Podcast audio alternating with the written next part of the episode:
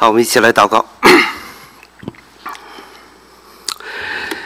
天父上帝，我们来到你的面前，也再次打开你的话语，也再次看到主你所呈现给我们主你在十字架上的情景。主啊，这是何等的悲剧！因为一位永生的神，一位创造世界的主，竟然被他所创造的人类钉死在十字架上。然而，这是又是一个何等的喜剧！因为从此以后，罪人就真的有了得救的盼望。因为从此以后，天上地下就可以欢呼，我们的主是配得荣耀颂赞的主。我们今天再次来到主的面前。一同样经历主要这样的喜乐，我们感谢你，你是一位道成肉身的救主。我们感谢你，你是一位情愿为罪人走上十字架的主。我们感谢你，你是愿为我们复活升天的主。更加让我们真是感谢万分的是主，你是再来审判的主。我们再次来到主的面前，求主把这样一个活泼的盼望和真正的救主。放在我们的心里，也求主帮助我们，一同在你的话语当中有长进。我们感恩祷告，奉你爱子耶稣基督宝贵的圣名，阿门，阿门。我们今天重要的题目是耶稣十字架上的主。我们知道呢，福音啊，如果你打开福音书，你发现，哎，这个福音书写了很多关于耶稣基督医病赶鬼。啊，我们看到耶稣基督的确是一个非常有能力的这样的一位神，啊，他不但能够医病赶鬼，他也能够用五饼二鱼到喂饱四千人、五千人，所以我们看到这样的一个福音，谁不愿意相信呢？啊，如果能够给我们带来身体的益处，如果能够医治我们每一个人的疾病，我想这是我们每一个人应当相信、应该积极去追求的。但是我们看到，福音并不仅仅是神为罪人、为这些需要的人做了一些什么，解决他们肉体的问题。那福音最本质的是要解决一个罪人灵魂的问题。所以我们看到，在每卷福音书的里边，都花费了大量的章节来描述一个痛苦的事实，就是这位耶稣来到这个世界。的最终最专注的目标，是要走向十字架，并且去死亡。所以我们看到福音书里边有相当大的篇幅，是一直描写耶稣基督在地上最后一个星期所发生的事情。我们看到他被逼迫，他与法利赛人、与文士、与祭司长产生冲突，他被捕、被被审、被钉死在十字架，然后复活。所以我们看到，这样就构成了一个福音的一个完整的，我们说真实的一个福音。但是你发现，我们读圣经的时候，我们去寻找圣经上哪些对我们比较有用的时候，你发现我们有多少的时间是我得好好的研究耶稣基督是怎么被抓、被审、被钉死，他钉死的时候到底是什么样的？我们觉得这些。发生在耶稣身上的事情，似乎离我们有一点遥远，跟我们今天吃喝用有什么直接的关系呢？但是恰恰相反，圣经上用这样的一个篇章，这么大的一个篇幅，更深刻的描写，也就是上帝要把耶稣被审、被打、被杀这样一个真实的图景，要通过福音书。活活的画在我们的心里，为什么？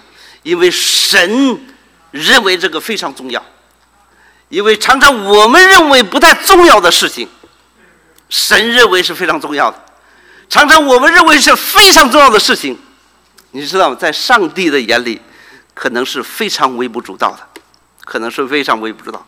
所以为什么如此？我们知道罪人所看到的，罪人。所能够想到的是非常有限的，因为我们受罪的捆绑之后，我们只会思想这种有形的世界，忘了一个更长久、更美好的，乃是一个无形的世界。圣经告诉我们说，有形的都是什么？可见的、暂时的，而那些不可见的才是真正的永恒的。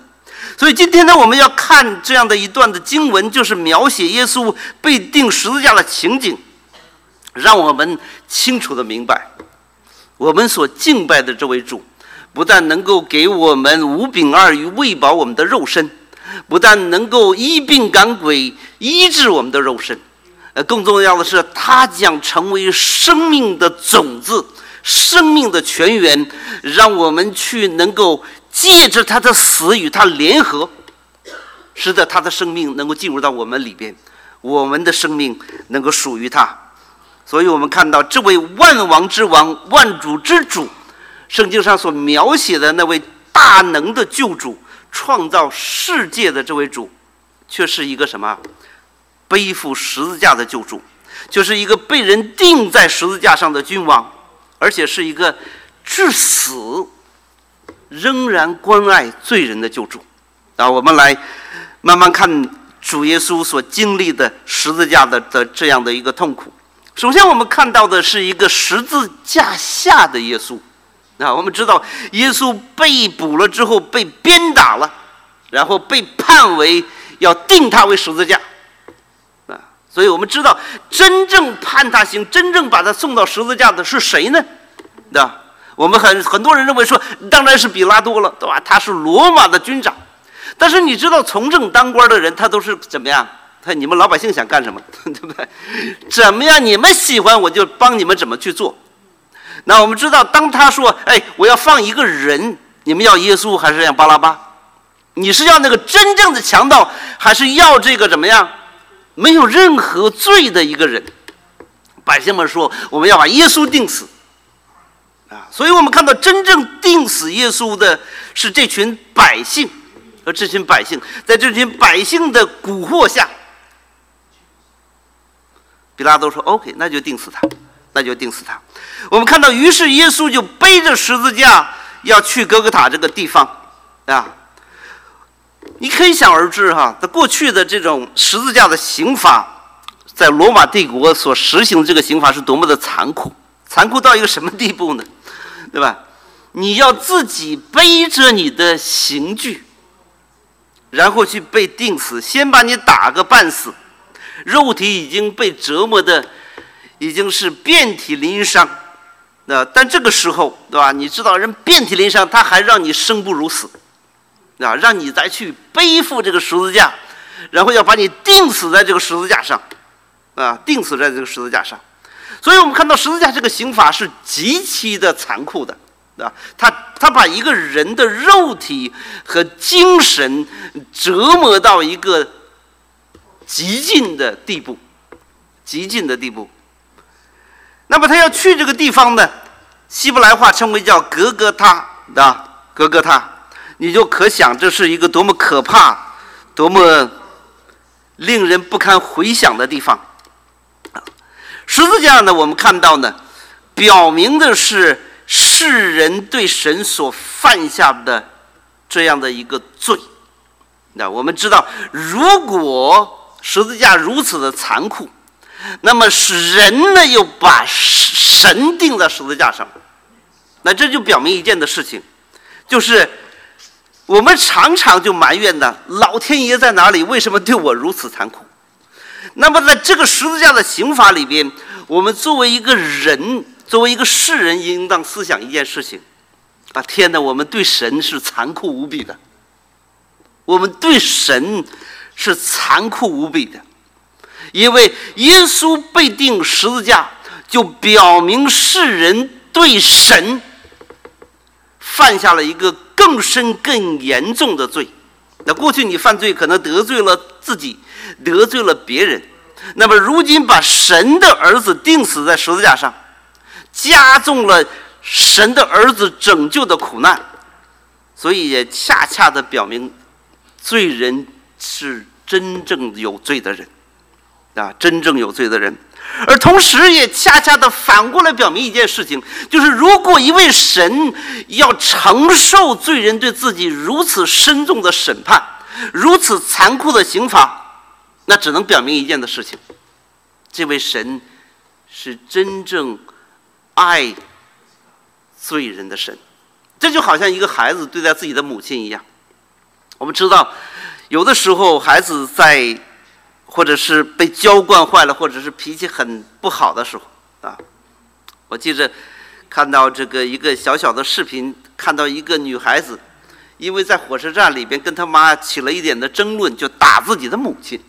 那事实上，这个好像就是他母亲要帮助他，要要做一件事情，不是按照他的意思，所以这个孩子就非常的生气，把自己的母亲就给在在这个众目睽睽之下一顿的暴打。而而当旁边的人想要去管教他的女儿的时候，这个母亲还求着旁边的人：“哦，千万别碰他，千万别伤害他。”所以，为何如此？如果这些场面发生的时候，我们就明白一个事实，就是这个母亲真的爱自己的孩子。那么，同时我们也看到这个孩子是真的不太孝敬，真的不太孝敬。所以，从这样的一个角度我们来看的话，当神能够忍受罪人对自己如此残酷的刑罚的时候，一方面表明了罪人。是真正十足的罪人。另一方面，也帮助我们意识到，我们所敬拜的这位神，他是真的爱罪人，真的爱我们。你要知道呢，当耶稣被钉在十字架，耶稣扛着十字架走向哥哥塔的时候，天父上帝和圣子耶稣随时都有选择的。天父可以说：“哎呦，孩子，他们折磨你如此，我以为你为他们给他们五饼二鱼医治了他们，他们应该会感恩一点。但没想到他们对你如此如此的残酷。圣子可以有选项，放下十字架就把这些人审判掉；圣父可以有选项，立刻就要毁灭整个的世界。”但是他们都没有，所以我们看到，放弃是非常容易的，而坚持下去是非常艰难的。爱罪人，爱十足的罪人，每一步走下去，耶稣基督每一步走下走向格格塔的时候，不单是背负着、忍受着自己肉体的痛苦。我想他忍受更加难以忍受的痛苦是，那些似乎爱他的人，那些似乎拥护他的人，那些他正在拯救的人，全都背叛了他。我相信，之所以神拯救我们，就是因为一没有一个人可以拯救我。你想想，罪人如果到了如此。罪恶深重的地步，你觉着还有一丝可以拯救的理由吗？我相信是没有。圣经就这样启示，很真实的、非常间接的，向我们启示一个真理：罪人是不值得拯救的。你我，无论今天我们在这个世界上有多好的道德。我们都不是完美的。如果我们自身的利益、自身的尊严受触动的时候，如果我们我家或者我族、我国的尊严受到触动的时候，我们都会彰显出残酷的一面。但是，唯独耶稣，在人类丧尽了所有的良知的时候，他仍然坚持着一步。一步走向哥哥塔。我们知道，生命里边很多的时候都是爬坡，那生命里边很多的时候都是爬坡。其实我们看到呢，其实走的有多累，跟你看到多大的盼望是有关系的，啊，是有关系的。我们都知道，恋爱的时候，对吧？那你骑自行车走十公里，对吧？去见自己的恋人，大概都不会太累的，对吧？但是你如果是见一个不想见的人，对吧？你走五步都觉得很艰难，对吧？这个我们这是婚前婚后的对比了，是不是？所以我们看到呢，如果主耶稣没有看到将来有那么多得救的人，有那么多天国的子民要进入到他的国，他没有办法去一步一步的往前走。所以每个人。包括我们自己传福音的时候，都面临一个极大的艰难，啊！当我们接触一些人传福音的时候，有的时候你都想，啊，这个人能得救吗？我看没什么希望，啊！但是我们每个人都应该清楚的知道，我们本来没有一个人是有希望的。是因为主在我们的身上看到了希望，是因为主在我们身上做了那希望的工作，使得我们变得越来越有盼望。也就是从某种意义上来讲，当我们去传福音给别人的时候，当我们去帮助任何一个人的时候，我们都比他自己看到他的未来看得更清楚，我们都比他自己看到他的未来看到的更光明。也就是说。他觉得我自己都不会得救的，我们会告诉他，你会的，因为神会注入一个新的希望在你的生命里。我就记着我们曾经一起读书的时候，我们有我们两三个朋友一直关系都不错啊。那非常有趣的是，我们在高中一年级的时候是全全班级最差的三个学生，啊。等到高中最结束的时候，我们是呃这个全班级的前三名，对吧？进到这个大学里边去。那我们的这个高一的老师、高二的老师、高三的老师聚在一起的时候，最后我们在请他们吃饭的时候，我们说：“哦，你在高一的时候上大学完全没有希望，对吧？”然后我说：“哦，在高二的时候，你们你们也是完全没有希望。”然后我们坐在高三的班主任说：“哎呦，在我这儿，这个希望已经成就了。”我希望我们每一个人在传福音的时候，在看任何一个人的时候，我们都不要看这个人的现在，都不要看他的现在，我们要看到这个人在基督里是有盼望的。为什么？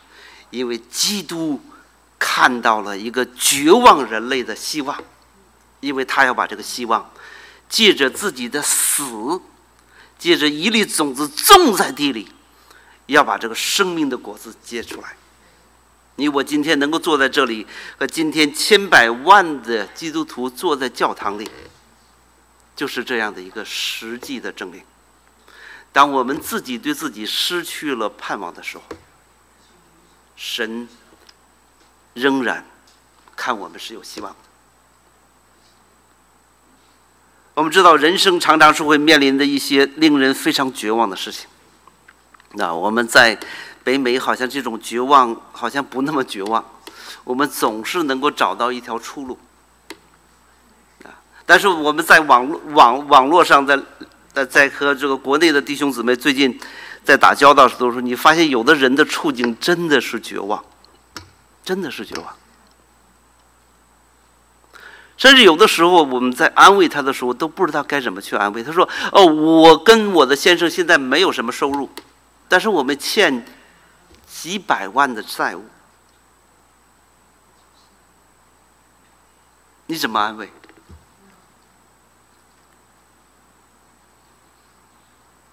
所以有的时候我就问他：“ 你怎么能欠这么多钱？”？你赚不了那么多钱，你你你怎么能欠这么多钱？你怎么能把这个？你怎么有这样的信心和胆量，能够借这么多钱呢？而且有的人是借信用卡的钱，每个月百分之二十、百分之三十的。你如果稍稍懂一点数学知识的话，你就觉得这是根本一辈子还不清的。怎么办？我也不知道怎么办。我只能告诉他：既然你有这样的胆量。有这样的信心去干一件神所不喜悦的事情，那我也相信你现在应该也有同样的信心，相信神能够改变你的处境。因为我们从人看来，很多的事情是看不到解决的方案。那么是否他依靠神，神会给他给给他一个解决的方案？我相信，应当是的。那些敢欠债的人，你发现常常也敢于做风险的投资，常常他们也成为一个佼佼者。但是，我想表达的一个最重要的意义就是：当我们对自己绝望的时候，请你不要对自己完全绝望，因为什么？因为神。对人从来没有绝望，这是我们每一个人在一生当中要不断的提醒自己的。因为世界的神就告诉你，你完了，你真的快完了，这回你肯定完了。这是世界就告诉你一个声音，没有什么盼望的，对吧？没有什么盼望的，这个什么也抓不住的，所以你就应该绝望。而主耶稣告诉我们：当我们绝望、对自己放弃的时候，他提醒我们一件事情：神从来都没有放弃。我们看到耶稣就这样的背负自己的十字架走向格格塔。啊，我们活在这个世界上也是背负各样的重担，似乎我们很多人也是背负这个重担。最后就绝望的呻吟着说：“哎呀，我就往死里活了。”啊！但是不要忘记，耶稣走向哥哥塔是走向的一次的复活，而我们每一个在基督里的人，不论我们的重担多么的艰巨，你不要忘记，是有一个复活的主与你同行。啊！接着我们来看。耶稣是被钉十字架，啊，十八节谈到说他们在那里钉他在十字架上，还有两个人跟他一同钉着，一边一个，耶稣在中间，啊，我们知道耶稣呢是是与两个强盗同钉十字架的，啊，那非常奇妙的是，我们一直知道，呃，强盗是一边一个左边一个右边一个。啊，有的时候很多的学者、神学家在想，他为什么是左边一个，右边一个？耶稣为什么没有在最左边，或者耶稣为什么没有在最右边？对吧？我想很多的事情，既然成为一个事实了，就不需要太多的解释，我们只能接受这个事实。但是我觉得，如果在想到耶稣他一贯的作为，上帝一贯的掌权的话，我们明白一件事情：他如果在中间跟两边的人说话，可能比较方便一点。是是不是？因为耶稣在十字架上的时候怎么样？仍然没有停止传福音。然后两个强盗就开始对他讲话了：“哎，你不是救主吗？你你你你那么厉害，你你怎么不把自己先下来？”对所以我们看到其中一个人说：“对对，我们该死，那是应当的，因为我们诚然是犯了罪，而他是不应当的。”所以耶稣就向那个悔改的人说：“今天你就同我在乐园里了。”啊，我们很多的人呢，读了这段经文的时候，就总想说：“哎呦，要是我，啊，信主，我得先在这世界上按照自己的方式生活着一辈子，为所欲为的生活了。临死之前，我在信耶稣，然后耶稣对我说：‘哎。’”今天你就 跟我一同进天国了，这是多么美的一件事情，啊！我记着也有人慕道友跟我提过这样的一件事情。他说：“哎呀，牧师，我这辈子好像好多我想干的事儿还没干完，对吧？我能不能够尝试一切的最终之乐之后，然后就像那位在耶稣旁边的强盗一样，我在临死的时候说：主啊，求你赦免我，让我进你的国。”哎，你看，圣经上真的就记载这样一个事实，神就真的让他进神的国了。你看，我说，哎，你这想法真的不错，我也想过类似的想法。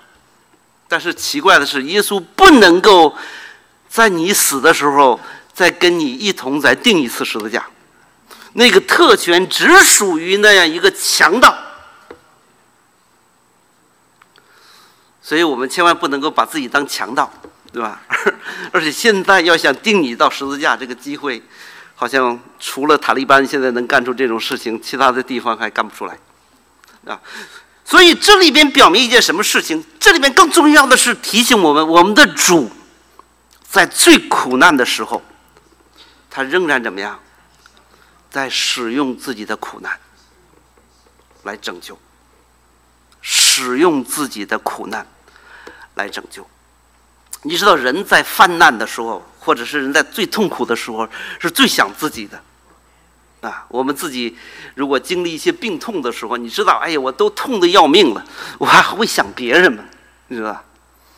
呃，我自己以前得过这个肾结石啊，那个疼痛起来是要命的，对吧？啊，我当我病好的时候，以后我太太就是就说：“嗨呀，我跟你讲，你当时疼痛的时候，你跟我说话这个态度特别不对，对不对？”我说：“你还关注态度呢，对不对？我那时候想到的只是我有多痛啊，对不对？”啊，所以我们看到人在最痛苦的时候怎么样？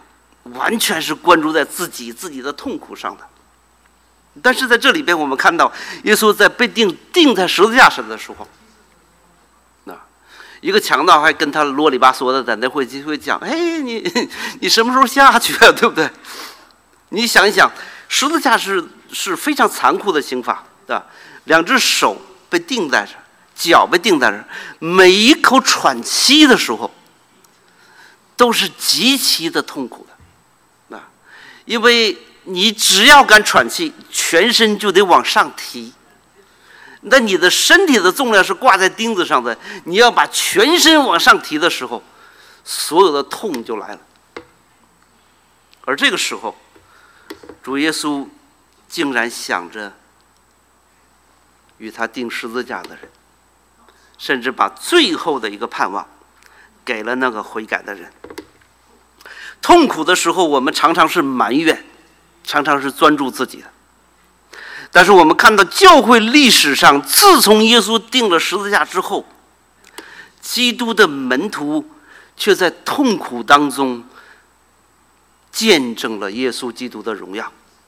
你还记得斯蒂凡对吧？他被石头打死的时候。但是他最痛苦的时候，你想一个石头接一个石头过来砸在他身上，是多么残酷的一个刑法！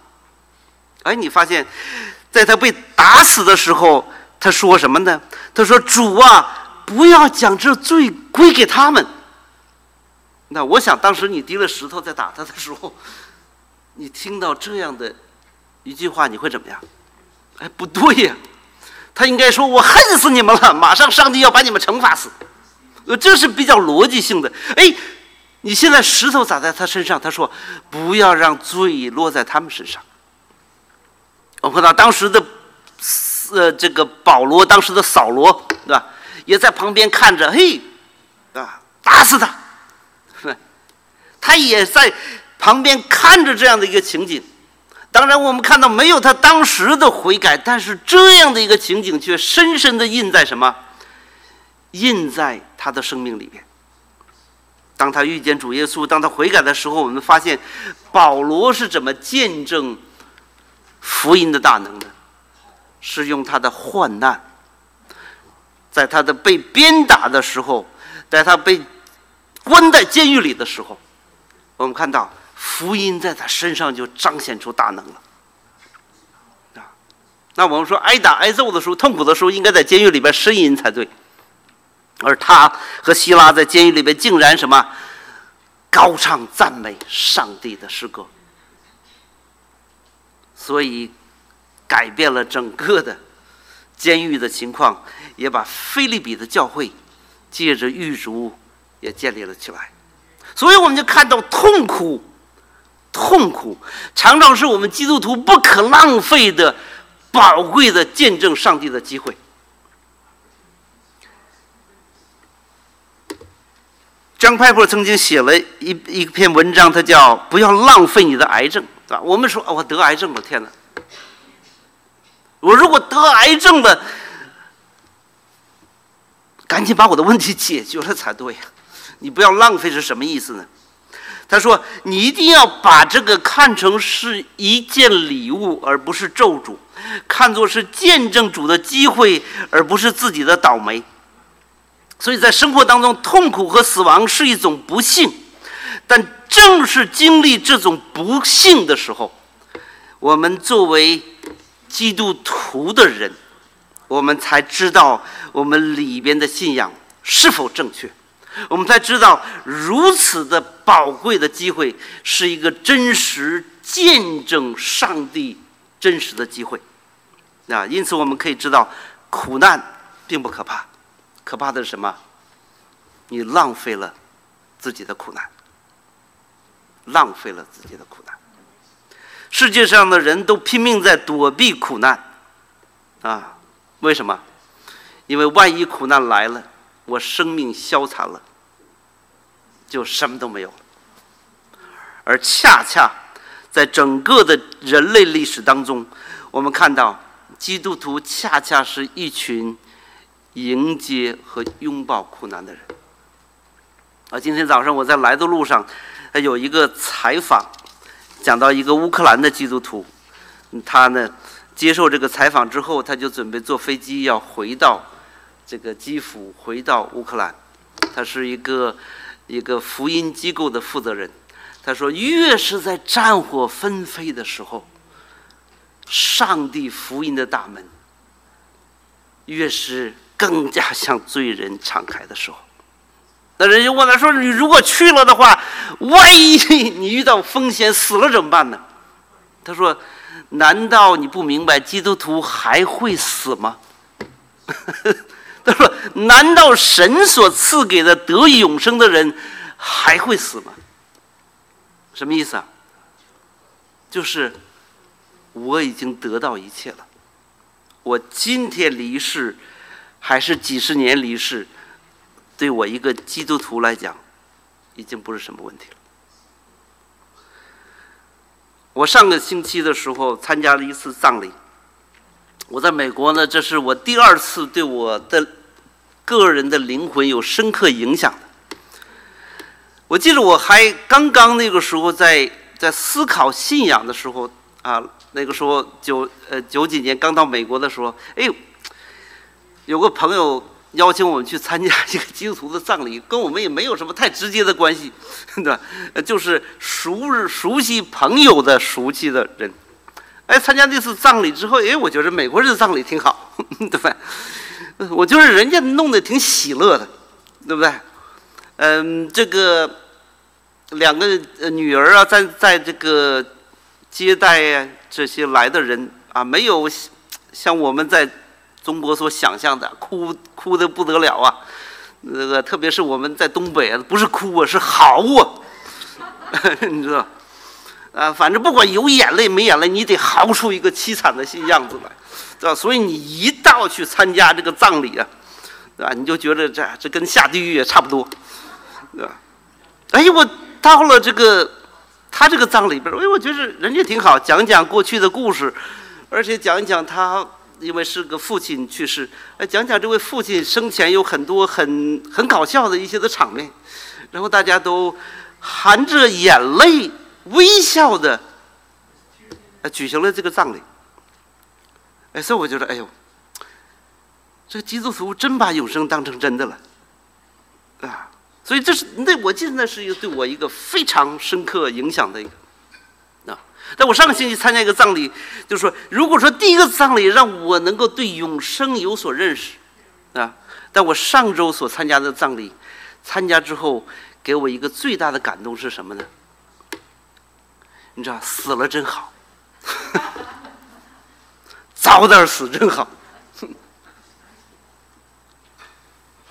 什么意思？就是在这场葬礼的，我就看到一个人在这个世界上可以影响很多的人。然而，在这一切有这个世界上这么多的朋友，对不对？最终，我们人还是要归到主那里去，而且。一个人活着的时候，就已经预备好了，要到一个最美的地方，要到一个最亲近的、最爱自己的神的那里。那你说还有什么可以留恋的呢？对吧？世界上的所有的关系，多么的爱，多么的关怀，都是非常有限的。因为我们的灵里的孤独是只有上帝能满足的，我们灵里的痛苦是只有基督能够安慰的。你要想在人里边找到安慰，那是不可能的。这就是人为什么要不断的要离婚，对吧？我这个人安慰不行，我我下一个应该可以，对吧？最终发现谁都安慰不了，对吧！所以我们看到。本来是一件非常痛苦的事情，但是常常这种痛苦却是最美的一个时刻。所以提醒我们不要浪费神给我们的痛苦。接下来我们看到耶稣已经被钉在十字架上了，那那么呢，比拉多呢写了个牌子，啊，放在这个最显眼的地方。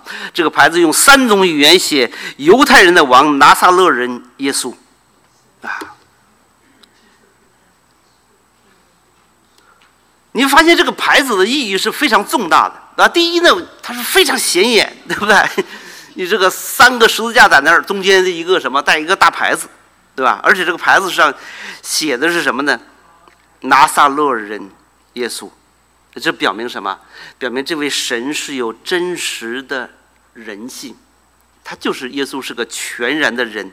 啊，在哪儿？拿撒勒人 耶稣。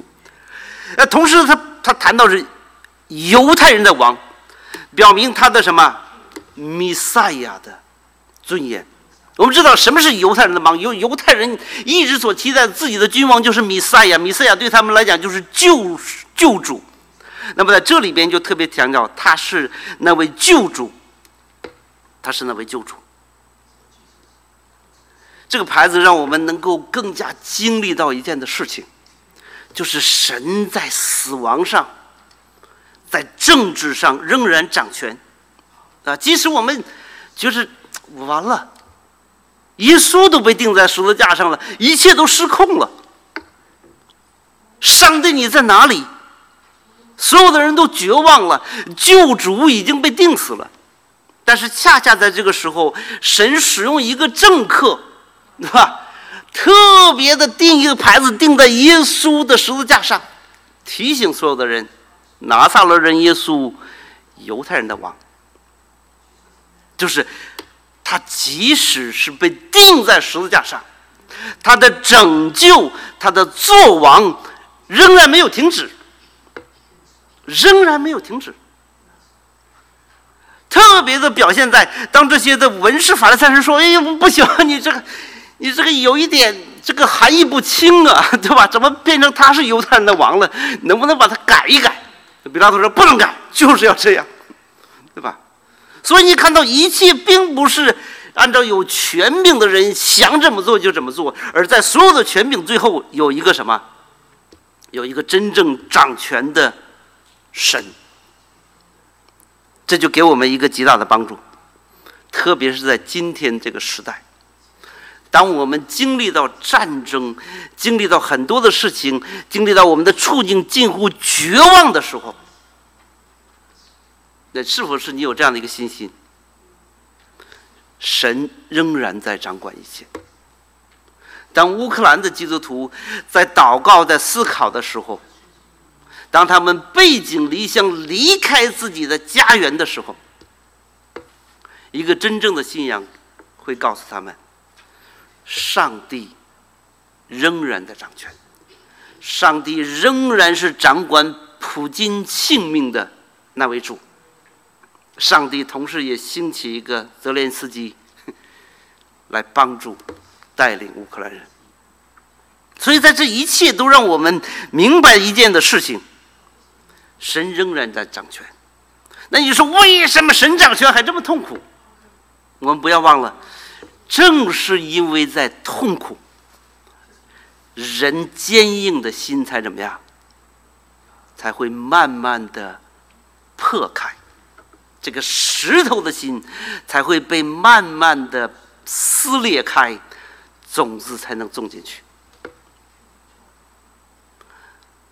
你想想自己，想想身边的人，哪个人说：“哎呀，我吃喝玩乐，哎，实在是太幸福了，没什么意思了，所以我要找个基督信仰。”他才不会来找基督呢，他可能找个佛教的，找个道教的，找那种金碧辉煌的，是不是？而基督的信仰是一个苦难的信仰。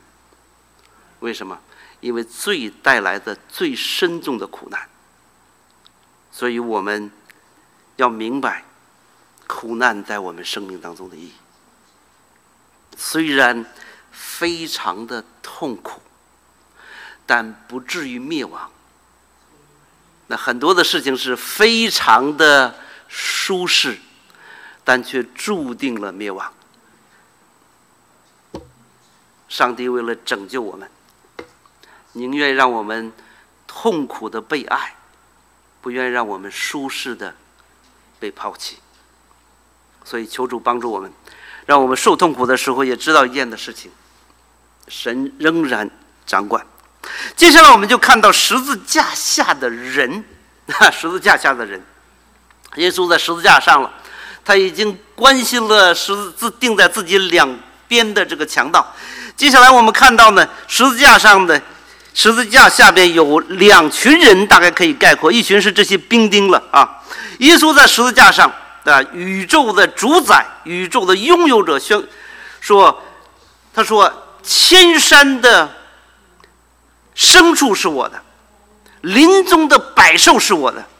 结果他被钉在十字架上的时候，我们发现一件的事情：他的衣服被分为四份，啊，分为四份。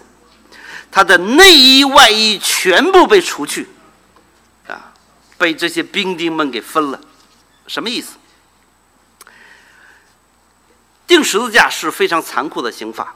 啊，我们今天呢，我们看到所有关于耶稣的雕塑都弄得比较美观，对吧？我们看到有一个有一块布遮盖了耶稣的隐私，但是实质上真正钉十字架的时候是没有那块奢侈的布给你遮上的，因为目的就是要彻底的羞辱这样一个人。啊，所以呢，我就说你被挂在十字架上的时候。你肉体折磨不死，你自己害羞也死掉了，对吧？因为你可以想象其中的处境。但是我们在这里看到，耶稣基督作为一个全然拥有一切的主，他在死的时候，我们却看到他是一无所有，一无所有，一丝不挂，一无所有。我想这个足够可以提醒我们一件的事情。在这样一个罪恶的世界当中，所有的拥有都会化为灰烬。什么意思？如果拥有整个宇宙的主来到这个世界，然后他说所有的拥有全部都成为不拥有的话，全部都变成一丝不挂、一无所有的话，那你要知道。这个世界所有可见的拥有的东西，都是一文不值的。我们今天所看到的一些的美好，也不过是整个这个宇宙世界当中一个最大的罪的垃圾场当中的一些比较好的垃圾而已。为什么？因为神已经把这一切全部拿掉。如果如果耶稣基督当时还穿了一件宝贵的衣服，然后他复活的时候带走了，我们说，哎呦，那我们得留点东西，将来复活的时候可以带着。但是耶稣被钉十字架的时候，他一无所有，一丝不挂，啊。所以在我们要思想一件比较残酷的事情，我们常常是一生的奋斗，一生的积攒，一生的拼搏，一生的保护，在死亡来临的时候，你要知道。你将一无所有，一无所有。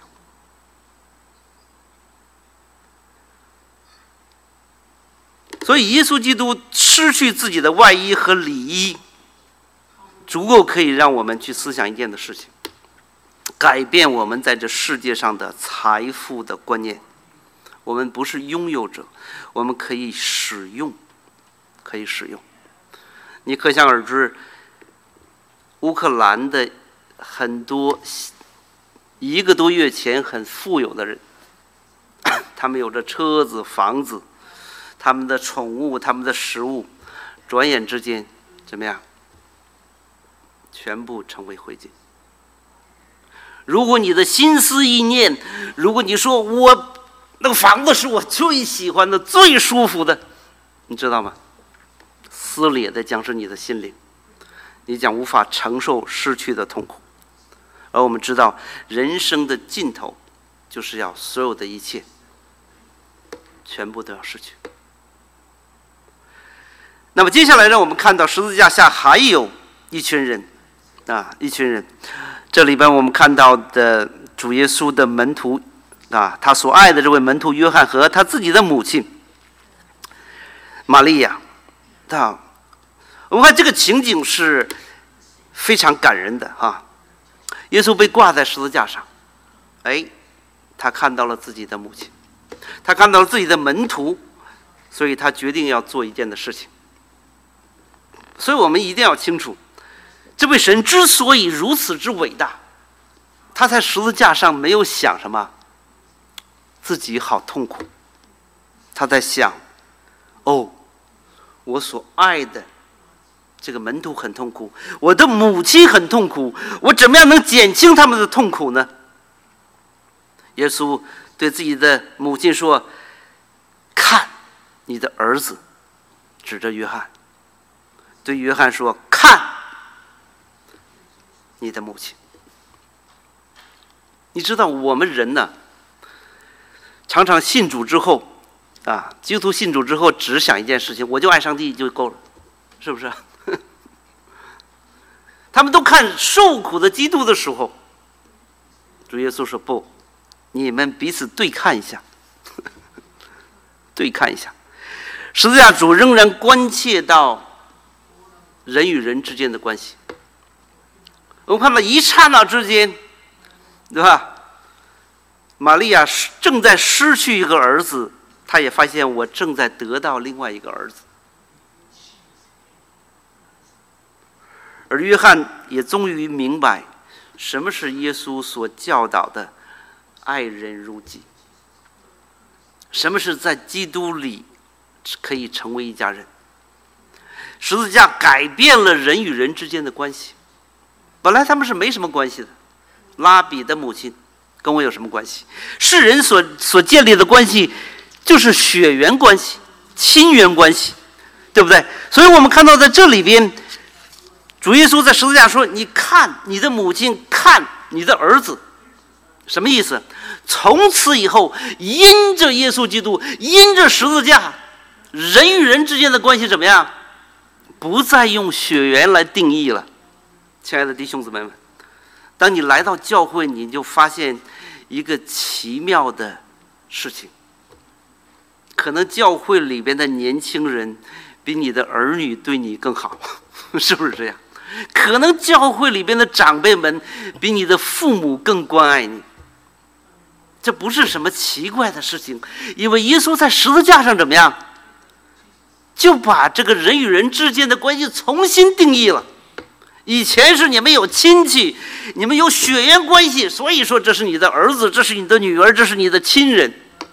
但是耶稣说，因为我定了十字架，从此人与人之间的关系不再用血缘来定义，乃是由我来定义。你们称我为主，称我为神，那么从今以后在基督里就成为新的一家人。所以我们想，这是何等奇妙的见证！这你就为什么明白一件的事情？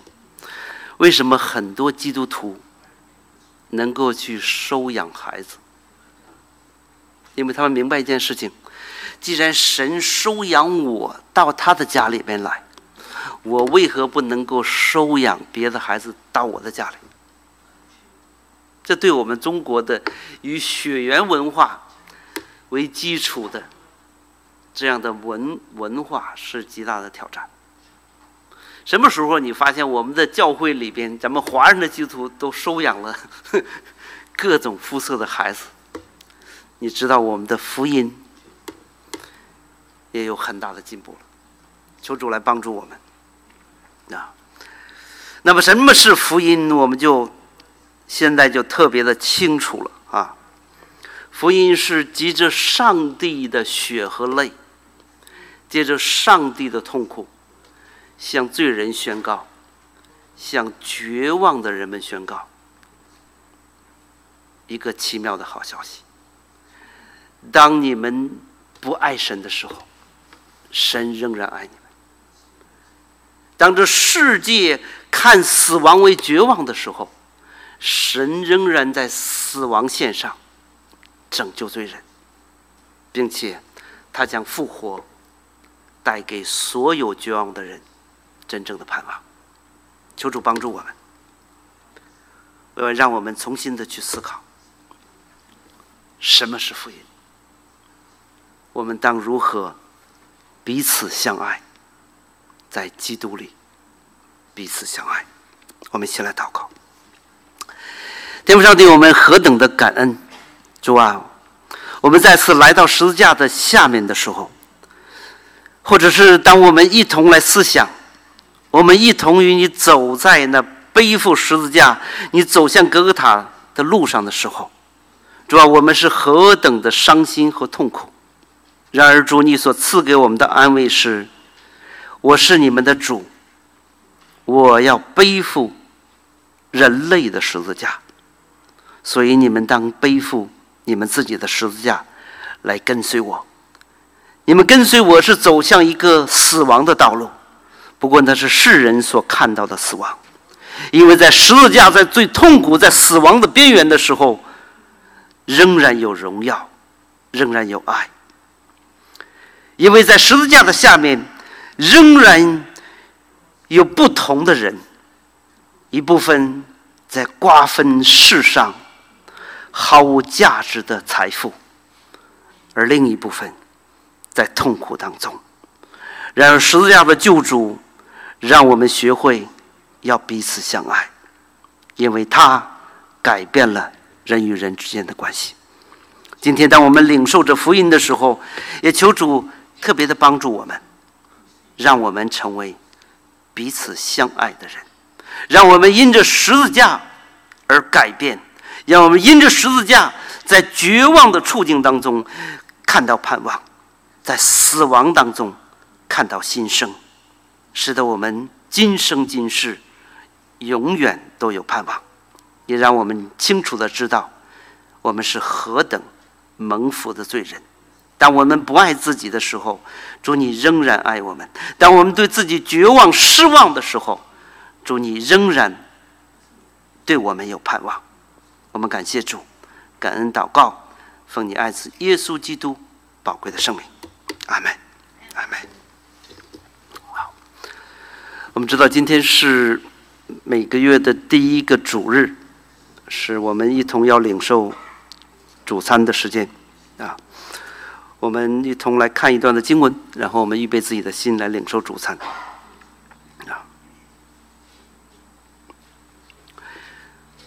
在格林的全书的第十一章，啊，第二十三节，保罗这样描述主耶稣建立主餐时的情景。他这样写道：“我当日传给你们的，原是从主领受的，就是主耶稣被卖的那一夜，拿起饼来祝谢了，就掰开说：‘这是我的身体，为你们舍的，你们应当如此行，为的是纪念我。’”饭后也照样拿起杯来说：“这杯是用我的血所立的新约，你们每逢喝的时候要如此行，为的是纪念我。你们每逢吃这饼、喝这杯，是表明主的死，只等到他来。所以今天我们一同领受这饼这杯，当我们一同来思想主耶稣在十字架上为我们所做的奇妙的工作的时候。”我们是何等的感恩，因为我们所领受这饼这杯的时候，是表明主的死。我们也知道主的死是何等的痛苦和艰难，也正因为他的死的痛苦和艰难，他向我们表明一件的事情：福音是有代价的，永生的代价是何等的的巨大，因为他需要一位救主的死，他需要上帝的死，才能够让罪人活过来。所以，亲爱的弟兄姊妹，你可想而知，每一个罪人的生命，就是上帝儿子的生命。所以我们不要把自己小看了。一个人的价值的大小，不是自己因为自己能做什么、能达到什么所衡量的。一个人价值的大小，在于这位神为他付出了什么样的代价。每一个人，每一个得救的人，都是上帝儿子的生命所换来的。这就是为什么我们没有权利可以选择自杀。这是为什么我们没有权利说我的命，我想怎么活就怎么活。只有一个必死的人的生命才会说我想怎么活就是怎么活，因为我的命是我的。如果你仍然是一个罪人，你的命是你自己的。但是，如果你是一个蒙恩得救的人，你要知道，你的命。我的命不是我们自己的，我们是领受了神儿子的生命，所以求主帮助我们，让我们好好的珍惜他赐给我们的生命，因为这是他的生命，他要活在我们当中，他要使用我们，让我们把他的生命活出来。求主帮助我们，让我们一起怀着感恩的心。来预备自己领受这饼这杯。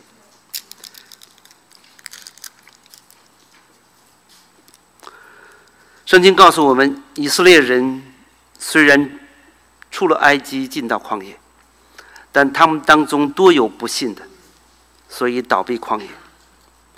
我们今天凭着信心来领受主的身体，来纪念他的死。我们一同来领受这饼。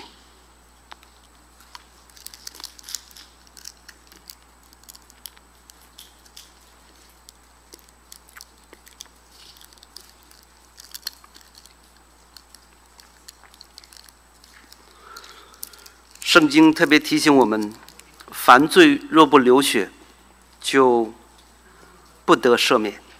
所以耶稣来了，耶稣走向十字架，被钉死在十字架，他流血牺牲，赦免我们的罪，洗净我们的罪。我们一起怀着感恩的心来领受这杯。